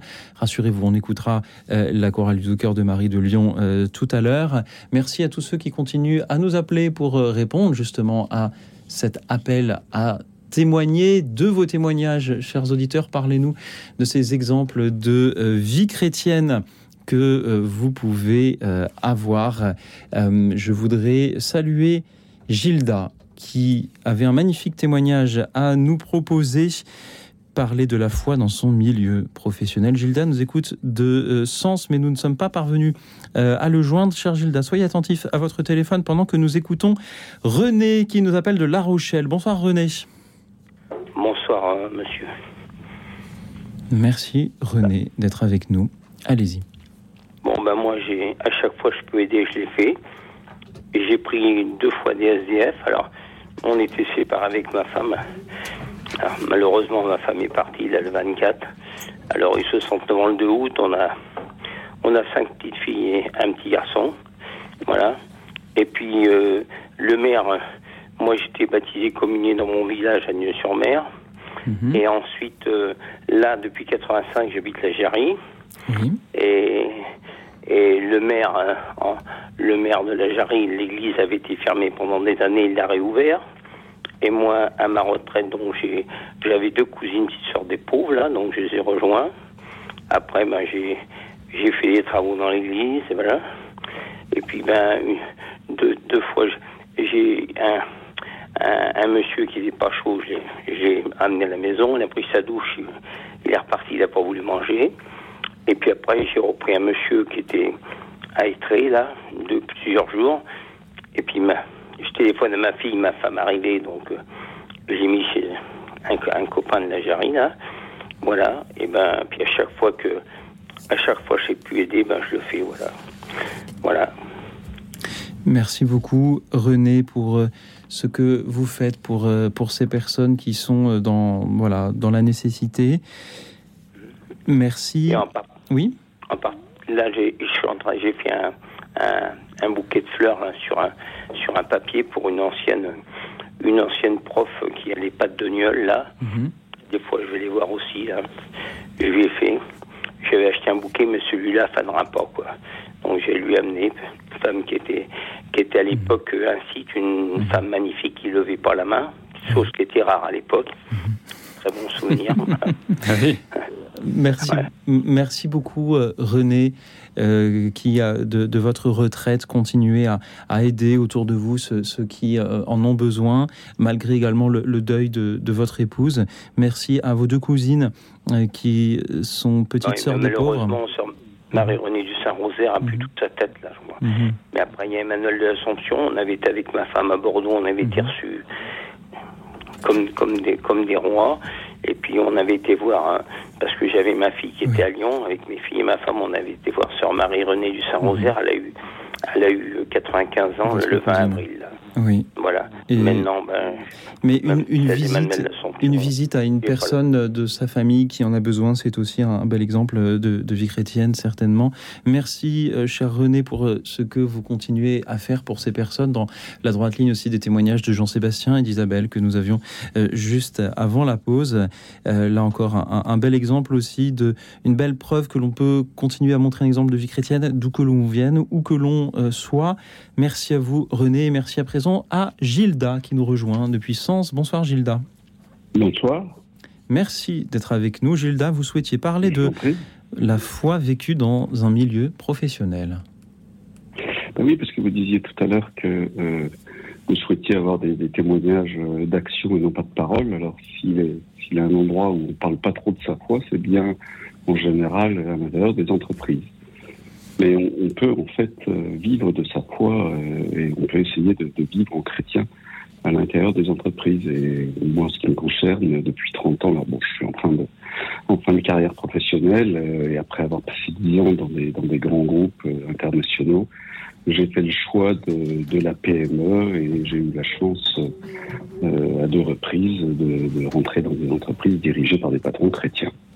Voilà, et ça change, ça change beaucoup de choses. Par exemple Euh, Alors, je je vais pas, je vais pas vous, vous- vous résumer 30 ans de vie professionnelle, mais euh, en, en attendant là qu'on me rappelle, j'ai, pensé à plusieurs, plusieurs exemples, euh, notamment, euh, notamment l'application du, du principe de subsidiarité, par exemple. Faire en sorte que, faire en sorte que les équipes, tout ce que, tout ce peut être décidé, euh, décidé par, euh, euh, par, par des équipes, des équipes de collaborateurs puisse l'être de façon, de façon claire et en fait que la subsidiarité ne soit pas imposée par le haut mais vienne par le bas. Voilà. Donc, et, en restant toujours là en, en cas de, en cas de besoin. Il y a un autre, un autre sujet, un autre exemple aussi qui me vient en tête, c'est euh, lors de lors d'un- d'une période difficile pour une des entreprises dans laquelle je travaillais, avec la nécessité de faire un, licenciement, licenciement économique euh, pour pour faire face à, la, chute chute de travail. Euh, je me rappelle que à l'époque j'étais j'étais jeune jeune ingénieur, on avait fait notre, patron nous avait demandé de faire une liste une liste des, des salariés on avait fait la liste des salariés en- on va dire plutôt plutôt en pensant euh, en pensant euh, en pensant l'efficacité de l'entreprise Et, euh, et, notamment, on avait un technicien qui, qui était assez récemment embauché, euh, qu'on avait décidé de garder. Euh, et notre patron nous avait dit euh, non, non, non, votre liste, elle est pas bien là, parce que euh, vous avez mis sur la liste des personnes licenciées une, une, dame, une mère de famille, dont le, qui, avait quelques années d'ancienneté, qui n'était pas forcément très très performante dans son activité professionnelle, mais elle avait des, elle avait des enfants en bas âge et euh, notre patron avait appris que son mari était au chômage et nous avait demandé euh, de, de, la garder parce que c'était essentiel pour elle. Voilà, des, des, petits, des, petits, exemples qui montrent comme ça que malgré, euh, malgré des difficultés économiques, on peut, on peut, on peut attacher une grande place, une grande place à l'homme, euh, quitte, quitte, à perdre un petit peu, un petit peu en efficacité, en efficacité immédiate. Hein. Merci, euh, plus récemment, plus récemment, on a mis en place des plans de, des plans d'intéressement dans, dans, plusieurs de, dans plusieurs de nos usines. Euh, et dans le plan d'intéressement, on a prévu, euh, on a prévu que euh, c'était versé au prorata des temps de présence, etc. Mais il n'y avait pas de déduction faite pour les congés de maternité. Mhm. de façon à favoriser, à favoriser les mères de famille, à ne pas, ne pas leur faire, leur, euh, les pénaliser en raison, en raison d'une absence pour congé de maternité. Euh, J'ai eu l'occasion aussi assez récemment de, euh, une, une, jeune personne à un retour de congé de maternité qui, euh, avant, avant sa grossesse, euh, travaillait sur un poste, sur un poste avec des horaires en équipe et des périodes de nuit. Euh, bon, j'ai fait en sorte que, à son retour de congé de maternité, euh, elle puisse intégrer une fonction plus en journée, plus compatible avec euh, avec ses avec ses obligations de mère de famille. Merci sans beaucoup. Forcément lui en, sans forcément lui en parler et sans forcément lui dire un petit peu d'où je, je, je fondais je fondais cette cette attention. Merci beaucoup. Y a quand même, un petit, il y a quand même un petit, euh, euh, euh, enfin un point où j'ai tendance à, parler sans agir, c'est que en général, je souhaite, je souhaite les fêtes des, des, prénoms de mes collaborateurs euh, et de, mes collègues euh, et en leur disant, en essayant de leur dire un petit mot euh, sur l'histoire de leur saint patron. Gilda, merci beaucoup de, nous dire que l'entreprise peut être aussi un lieu de, de témoignage chrétien. Merci pour ces, petites ou ces grandes attentions que vous avez pour vos collaborateurs. Pierre Chauss, Corentin Dugas, comment réagissez-vous à tout ce que Gilda nous dit ce soir, Pierre Chauss bah, en vous entendant, je me dis qu'en fait, parfois, le, fait de rendre témoignage, ça nous coûte. Ça peut coûter à une logique de l'entreprise euh, de se dire on va garder un, collaborateur qui est moins performant vis-à-vis -vis de l'intérêt général, mais le fait de le garder, ça améliore le bien commun. Et ça, c'est deux notions différentes. Et vous devez bien connaître, Gilda, la, la doctrine sociale de l'Église, parce que vous avez parlé de l'un des piliers qui est la subsidiarité. Le bien commun en est un autre. Euh, effectivement, être, euh, quand on a des responsabilités, le fait de les exercer euh, en, acceptant de penser différemment et de penser au bien de chacun, c'est euh, un, un, signe en soi. Donc ça, c'est intéressant. Et que je disais, ça coûte. C'est vrai que on, parle de témoignage, mais le, en, grec, le, le, témoin, c'est le martyr. Alors c'est le fait de rendre témoignage, même au détriment de, de sa propre de son propre intérêt, de son propre bien-être et parfois de sa propre vie, ce qui est quand même pas quelque chose à désirer, euh, bah, est manifesté dans, dans, les choix que vous avez pu faire. Et, euh, et je trouve ça euh, vraiment admirable. Donc merci pour ce témoignage. Corentin. Eh bien, Pierre me, me coupe l'herbe sur le pied. J'allais parler effectivement du, du, témoignage du martyr. ce qui est intéressant dans, dans ce témoignage-là, c'est que on, on, voit que l'Église, si vous voulez, l'entrée passe par le kérigme, puis une fois qu'on a fait cette rencontre avec le Christ, on se rend compte que euh, l'Église, euh, euh, dans sa bienveillance pour les, les, hommes, nous donne un certain nombre d'outils pour pouvoir nous aider à vivre des choses très concrètes de notre vie, ouais. dans tous les aspects. Donc au début, on répond à des très grandes questions, la, la, la mort, l'amitié, l'amour, le don de soi. Puis petit à petit, quand on grandit avec le Christ, ça répond à ces questions très concrètes. Quand je suis chef d'entreprise, -hmm. chrétien, comment je fais? Oui. Voilà. Merci beaucoup Gilda pour euh, tout ce que vous faites. Puissent euh, les patrons du CAC 40 qui nous écoutent ce soir euh, s'en inspirer. Merci d'avoir parlé de la subsidiarité, hein, que les actions menées euh, le soient au plus près niveau possible des personnes concernées, puisque les premiers concernés par cette émission sont nos auditeurs. Ça tombe bien, ce sont les auditeurs qui font l'émission en passant à l'antenne. Et c'est à présent au tour de Monique qui nous appelle de Courbevoie. Monique nous appelait euh, de euh, Courbevoie. Euh, Elle va revenir euh, avec nous peut-être euh, dans un instant. Bonsoir Monique.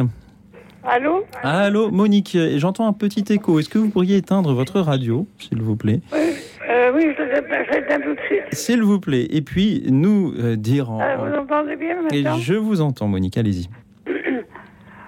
Oui, moi, je téléphonais pour dire que la plus belle action que j'ai faite, je crois, et je- j'en ai vu les fruits, c'est de, de, de garder un sixième enfant qui était trisomique. trisomique. Oui. Une, un bébé trisomique qu'on voulait mettre en famille d'accueil. J'ai refusé avec mon mari et elle avait qu- quatre frères et sœurs qui l'ont beaucoup aidée. Elle a appris à lire, à écrire. Elle faisait partie de l'office qui était un- des personnes handicapées. Elle a fait un voyage en bateau. Enfin, elle, était en pleine forme. Très heureuse de vivre. Merci beaucoup Monique pour euh, ce Elle a fait sa première communion en tout à fait confiante et elle m'a laissé un livre, un cahier où elle écrit ce qu'elle vit chaque jour. Et, ce- et donc, euh, quand j'ai un petit peu le cafard, je lis m'a laissé. Merci Monique euh, Voilà. pour votre magnifique témoignage. Vous aviez eu un, un sixième enfant trisomique et euh, vous l'avez euh, accueilli. Merci euh, de nous rappeler qu'une autre manière de témoigner de, de la vie chrétienne, c'est le, le respect de la dignité de chaque personne humaine dans, voilà, dans, dans, sa, dans les particularités de, de chacun. Corentin, Pierre, que vous inspire le témoignage de Monique? Bien évidemment, c'est le, cœur de la mission des, OPM, annoncer l'évangile et puis prendre soin euh, des plus pauvres, accueillir euh, euh, les personnes qui ne seront pas forcément accueillies par le monde. Parce que là, de- depuis tout à l'heure, on, évoque des, sujets très particuliers, des exemples concrets de la vie des personnes, mais aux OPM, on a une vue un peu, enfin, on a une, vue internationale, pardon. Et, et donc cette prise de conscience-là de la fragilité et, et de la place de l'évangile dans l'accueil de la fragilité, eh bien, c'est euh, pour nous c'est quelque chose de très fort parce que c'est ce qui motive euh, chacune de, de nos actions. C'est pourquoi on ne se contente pas simplement de former 80 000 prêtres euh, religieux et religieuses.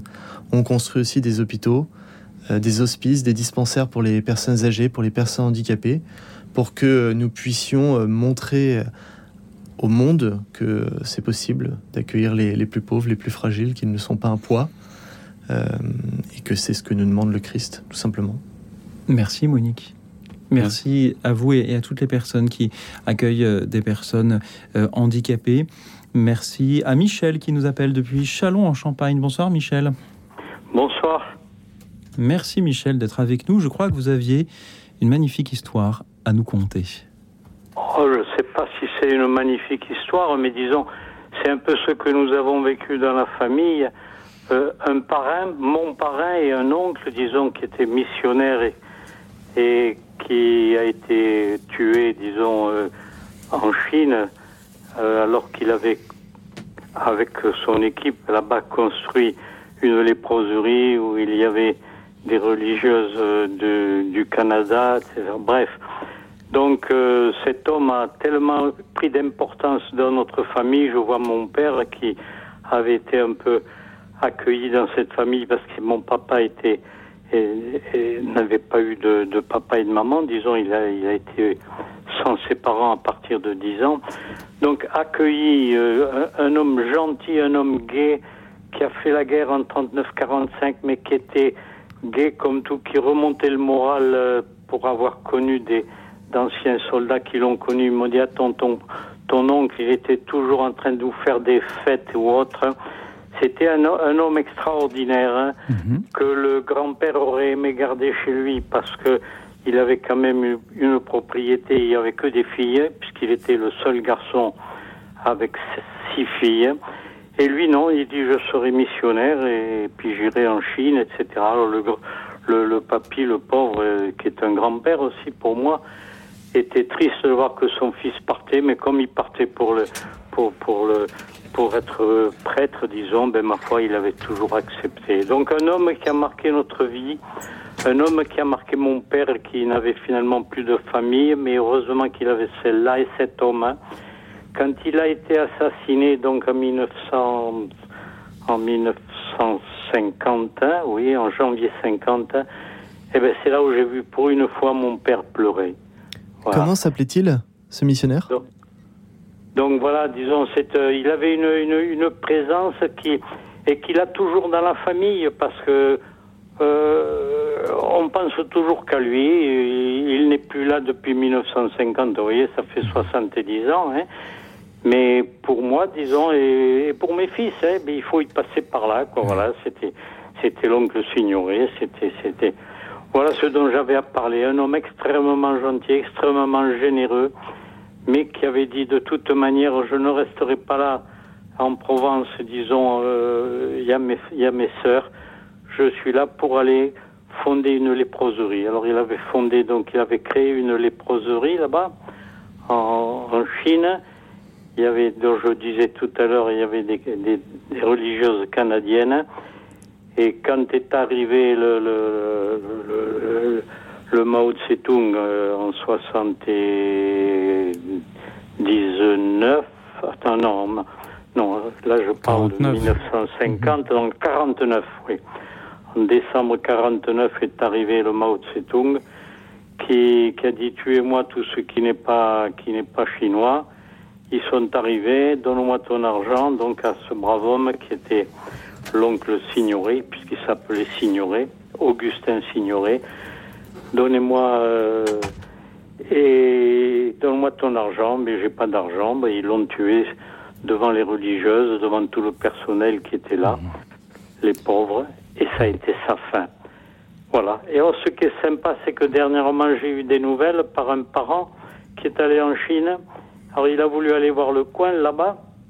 Il était à l'hôtel et on lui dit Vous cherchez quoi Il dit Écoutez, je cherche l'endroit où il y avait le, Augustin Signoret, ce, qui, avait fondé cette léproserie là pour soigner les lépreux. Ah, ben, il est. Son, son, son tombeau a été enlevé par un, Chinois qui a tout récupéré, tous les chrétiens, et qui les a mis dans sa propriété. Alors, si vous voulez aller voir, le, si vous allez sur le- la tombe de cet homme, euh, de Signoret, eh bien, vous allez là-bas chez lui, vous le verrez, parmi toutes les, les tombes, il y a la sienne. Voilà, c'est une chose que j'ai à dire, c'est rien de spécial, Mais c'est mais je voulais un peu vous en parler. Michel, nous parlions ce soir d'exemples de vie chrétienne, de témoignages et donc aussi de martyrs. Et vous aviez donc euh, Augustin Signo- Signoret, cet oncle et parrain pour vous, missionnaire décédé en Chine en euh, 1950, un peu après l'arrivée de euh, Mao Tse-tung, tué car il n'était pas euh, chinois. Merci. Michel, pour euh, cette euh, transmission euh, ce soir, euh, Corentin Dugas, des œuvres pontificales missionnaires. Que, comment réagissez-vous en écoutant le récit de Michel?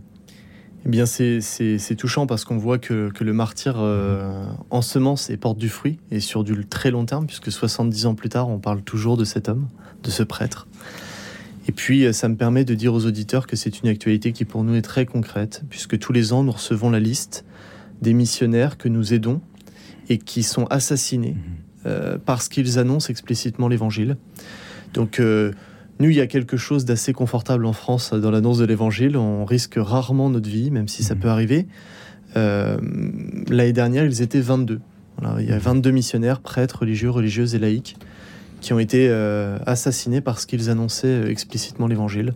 Donc c'est toujours une actualité qui est très concrète, qu'il l'est depuis les débuts de l'Église et qu'il le sera, je pense, jusqu'au retour du Christ. Et il ne faut pas sous-estimer la, la puissance que ces martyrs-là ont dans l'ensemencement euh, du monde. Merci beaucoup, Michel, pour votre récit. Merci à votre oncle. Et merci à Johanna qui nous appelle de Grenoble et que nous avons juste le temps d'écouter. Bonsoir, Johanna. Bonsoir Louis, et ainsi que à vos deux invités. Donc euh, voilà, j'ai voulu témoigner, euh, j'ai voulu témoigner ce soir pour euh, pour dire en fait que que j'avais ramené, euh, je travaille en prison et du coup euh, c'est euh, on est censé avoir une certaine neutralité et déontologie lorsqu'on travaille en prison, puisque bon, je suis pas aumônière, euh, aumônier, ouais, on dit.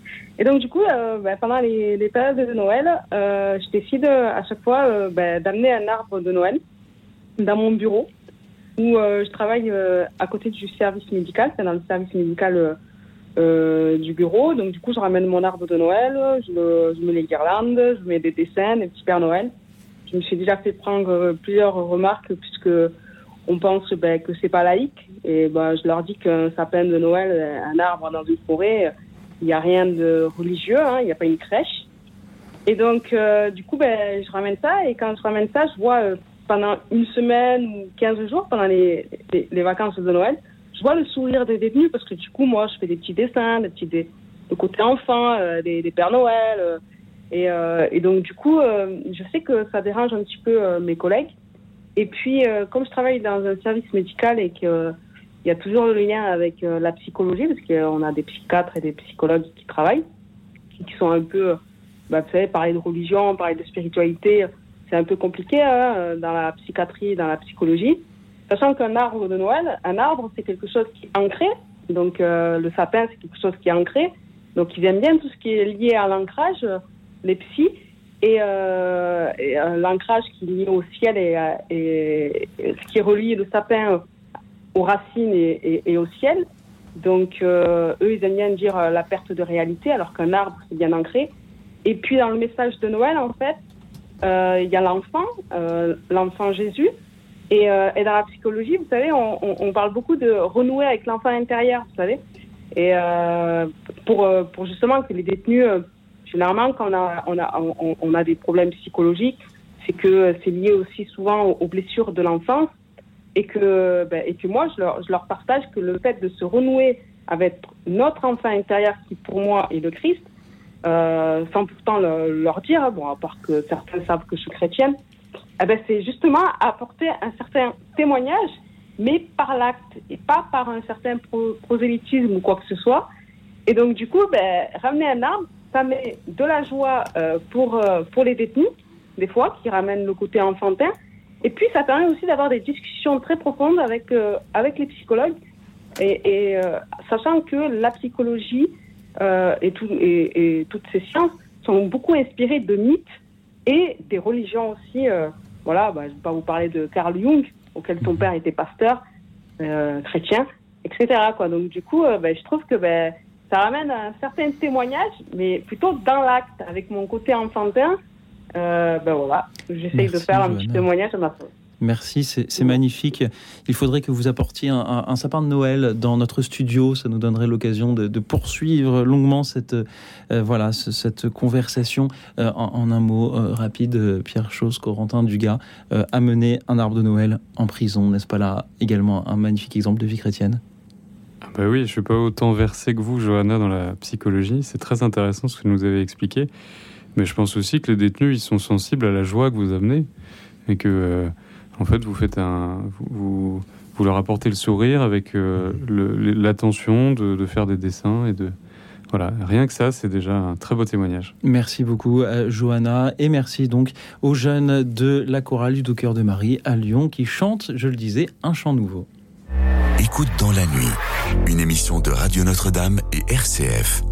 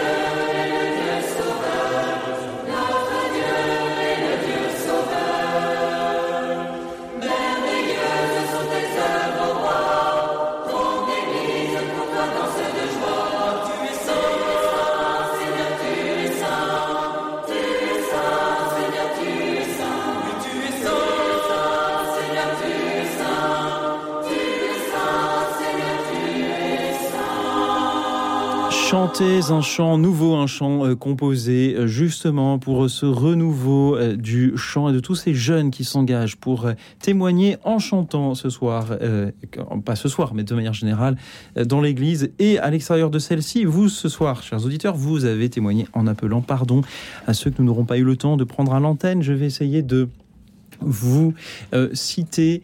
merci à Manuel de Nyons qui voudrait simplement que l'on prie pour la paix dans le monde, et en particulier pour, euh, pour l'Ukraine. Et il témoigne euh, de sa vie chrétienne à travers son euh, amitié pour, pour ses amis, tout simplement. je salue Sabine de Pau ainsi que Sandrine, qui est témoin de la présence du Seigneur. Je salue Marie-Thérèse. Il faut parler avec beaucoup de délicatesse pour évangéliser. Merci pour votre délicatesse, Marie-Thérèse. Je salue Brigitte qui a vécu des expériences très fortes qui voilà l'ont évangélisée elle-même. Euh, je euh, salue également Cécile ainsi que euh, Geneviève et tous les auditeurs qui nous demandent des nouvelles de notre ami le Père Guy Gilbert. Il est à l'antenne de Radio Notre-Dame chaque mercredi de 21h30 à 22h. Je salue Également Isabelle qui salue les auditeurs, euh, également Bernadette. Bernadette est senior, handicapée, malade, malade, dépendante. Elle ne fait rien d'autre chez elle que de s'occuper d'elle-même. Et sa manière d'évangéliser, c'est d'accueillir des personnes qui viennent lui rendre visite tout simplement par euh, voilà sa présence, par les icônes qu'elle a chez elle. Merci Bernadette. Merci à Catherine de Toulouse. Elle trouve qu'il y a surtout des hommes invités dans cette émission. Euh, alors que ce sont souvent euh, les femmes qui évangélisent par le catégisme, par euh, toutes ces religieuses missionnaires. Elles ont une grande sensibilité. Euh, et l'Église, euh, d'après Catherine, ne fait pas suffisamment de place aux femmes. Alors, j'essaye dans les appels des auditeurs euh, d'avoir autant d'hommes que de femmes. Après, ça dépend des appels chaque soir. Et figurez-vous, chère Catherine, que lorsqu'il faut trouver des invités pour l'émission, il est plus facile d'avoir une réponse positive d'un homme que d'une femme. Je ne sais pas pourquoi, je ne vais pas faire de, de l'analyse à cette heure-ci. Mais Catherine, je vous rejoins entièrement dans euh, ce, voilà, cette invitation à la parité que vous nous transmettez euh, ce soir. Merci également à Jean-Marc qui essaye de témoigner de sa vie chrétienne dans son métier. Il est chauffeur routier. Merci Jean-Marc d'en témoigner. Daniel, lui, il étudie la Bible. Elle se former aussi, c'est peut-être un beau manière de, euh, de témoigner de sa vie chrétienne. Je salue Anne-Marie de Croissy-sur-Seine. Quand ses enfants étaient plus petits, dans l'école communale, il y avait une maîtresse anticléricale.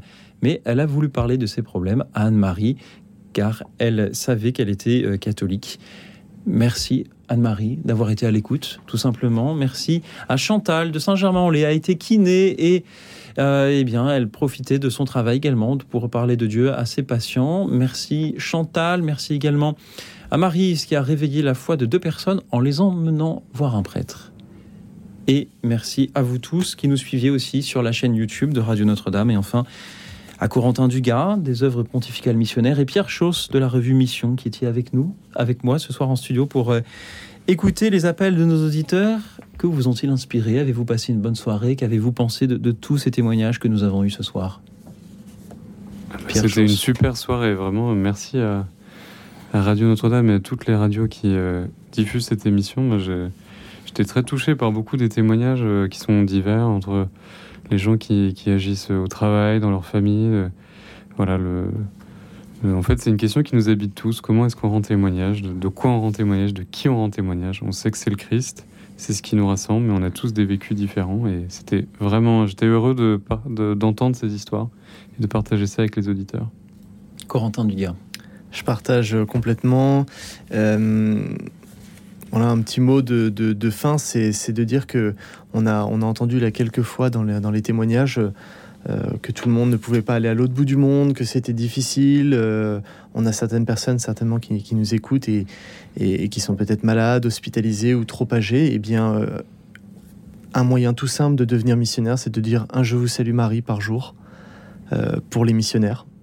Euh, et, ça apporte du fruit, ça a un impact. Monseigneur Rotor, qui était euh, très ami avec Pauline Jaricot, lui avait dit une fois Envoie-moi dix carmélites, elles me seront plus utiles que dix prêcheurs. que 20 prêcheurs, pardon. Euh, et donc c'est pour montrer la, la puissance de, de, de, la prière. Donc voilà, petite invitation pour, pour la fin. Il y a une autre invitation, c'est celle de s'unir aussi par la prière à cette semaine missionnaire mondiale du 16 au 23 octobre avec donc cette journée mondiale des missions euh, le 23 octobre et en particulier ce dimanche, Corentin. Tout à fait, ce dimanche, euh, souvenez-vous donc euh, qu'à la messe, euh, de prier particulièrement pour les missionnaires et les quêtes seront entièrement reversées aux OPM, les quêtes partout dans le monde seront entièrement reversées pour la, pour la mission. Merci donc à vous tous, chers auditeurs, pour votre contribution aux œuvres pontificales missionnaires. Vous pouvez aussi suivre leurs actualités, les soutenir ou les rejoindre en les retrouvant sur leur site internet opm-france.org. Merci à vous, Corentin Dugas et Pierre Chauss, d'avoir été là ce soir pour euh, échanger avec nos auditeurs sur la manière dont on peut montrer un exemple de vie chrétienne autour de soi. Merci pour euh, l'exemple qu'il montre euh, ainsi aussi à toute l'équipe d'écoute dans la nuit.